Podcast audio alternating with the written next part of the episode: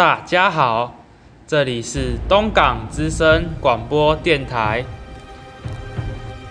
我是二年一班张恒福，我是二年一班傅唐毅，我是二年二班汤玉群，我是二年二班林奕宏，我是二年二班张豪恩。接下来要为您带来的节目是《怪奇事件广播剧》，这是一个扑朔离奇的故事，我们用声音展现给爱听故事的您。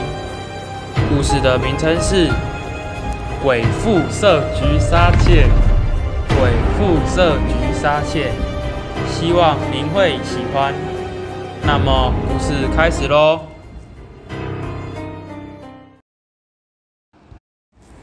晋朝怀帝永嘉年间，黄门将领张禹曾经路过一处大湖旁，天色阴暗不明，突然看到一座房屋的门敞开着。张禹于是走到了大厅。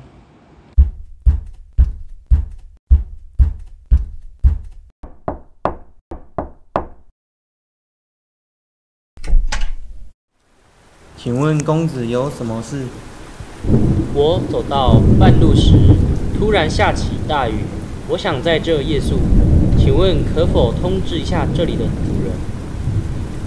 好的，容我去通报一声，请稍等。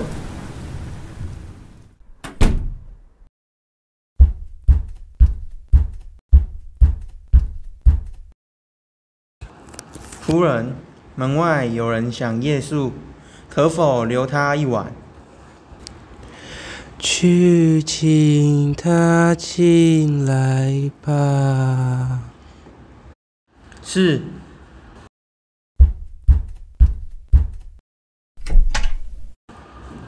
我家夫人有请，请跟我来。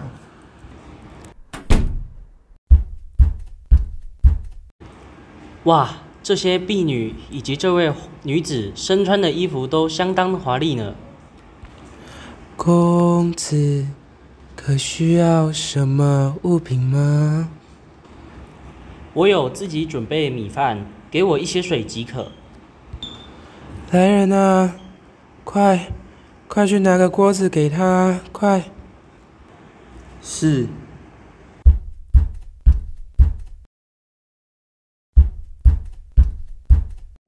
夫人，锅子已经拿来了，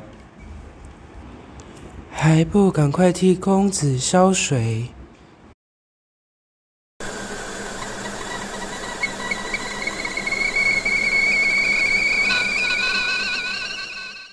水烧好了，公子请用。哎，这锅水明明已经沸了，但为什么还是冷的？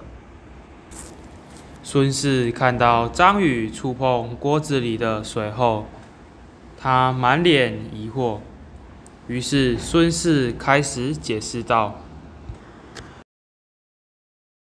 我是一个死人，这个房子里没有什么东西可以款待你的，真的很抱歉。我。”是任城县孙家的女儿，爸爸是终身太守。我嫁到顿丘的李氏家，生了一男一女。男孩今年十一，女孩今年七岁。在我死去之后，李氏娶了我先前使唤的婢女陈贵。现在我的儿子常常被他用棍子殴打。满是伤痕，让我很心疼。我想杀了这个女人，但因为我是个死人，气息微弱，需要有人帮助我。因此，我想拜托你，帮我完成这件事。事后我会好好报答你的。我虽然很同情你的遭遇，但是杀人这件事我下不了手，我不敢答应你的请求。我不是不是要你亲自去下手，我是想透过你代替我去告诉李家，我刚刚跟您说的那些事。李氏他非常喜爱陈贵，一定会去做法事。你只要告诉他，你可以降服鬼怪。李氏听到后，就一定会让陈贵来参加法事，然后我就可以趁这个机会把他给杀了。看在夫人收留我一晚的份上，我就勉为其难的答应了。隔日，张宇离开了墓地，到达李家。有人吗？有人吗？是谁？你有什么事吗？我是一个道士，刚刚我从远方走来，看见你家被一股瘴气环绕，近期可能有坏事要发生啊！什么？真的假的？是什么事？你是不是有一个已逝的前妻？是的，我方才掐指一算，那已经过世的前妻，今天就要来找你现在的老婆报仇了。怎么办？怎么办？那我现在应该要怎么做？道士，你能帮帮忙吗？没问题，我刚好有降服鬼怪的能力，让我来除掉他吧。好的，那我现在马上叫人来摆祭坛。顺便去叫我的老婆。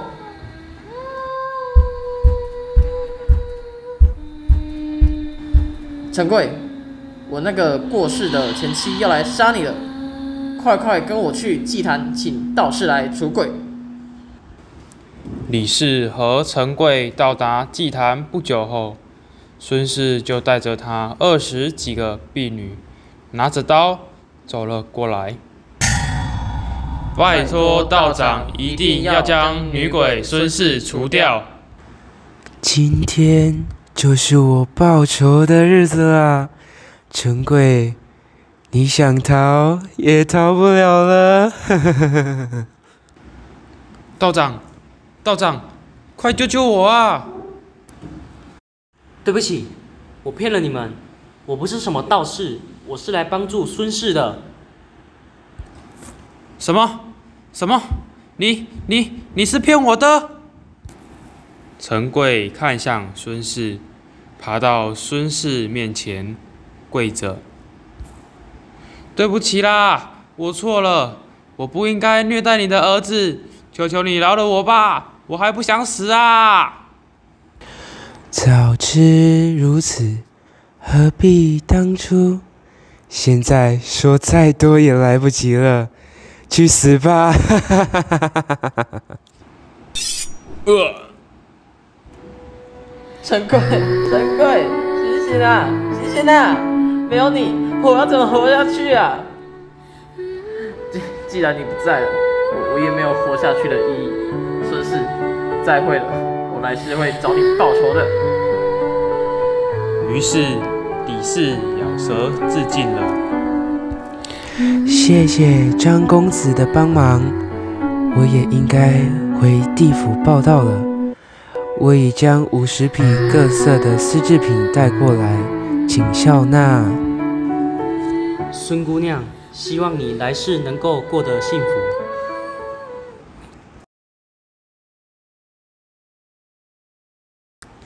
故事已经结束喽，您是否还意犹未尽呢？今天。我们带给您的耳朵一段美好的时光，那么我们下次空中相见喽，拜拜。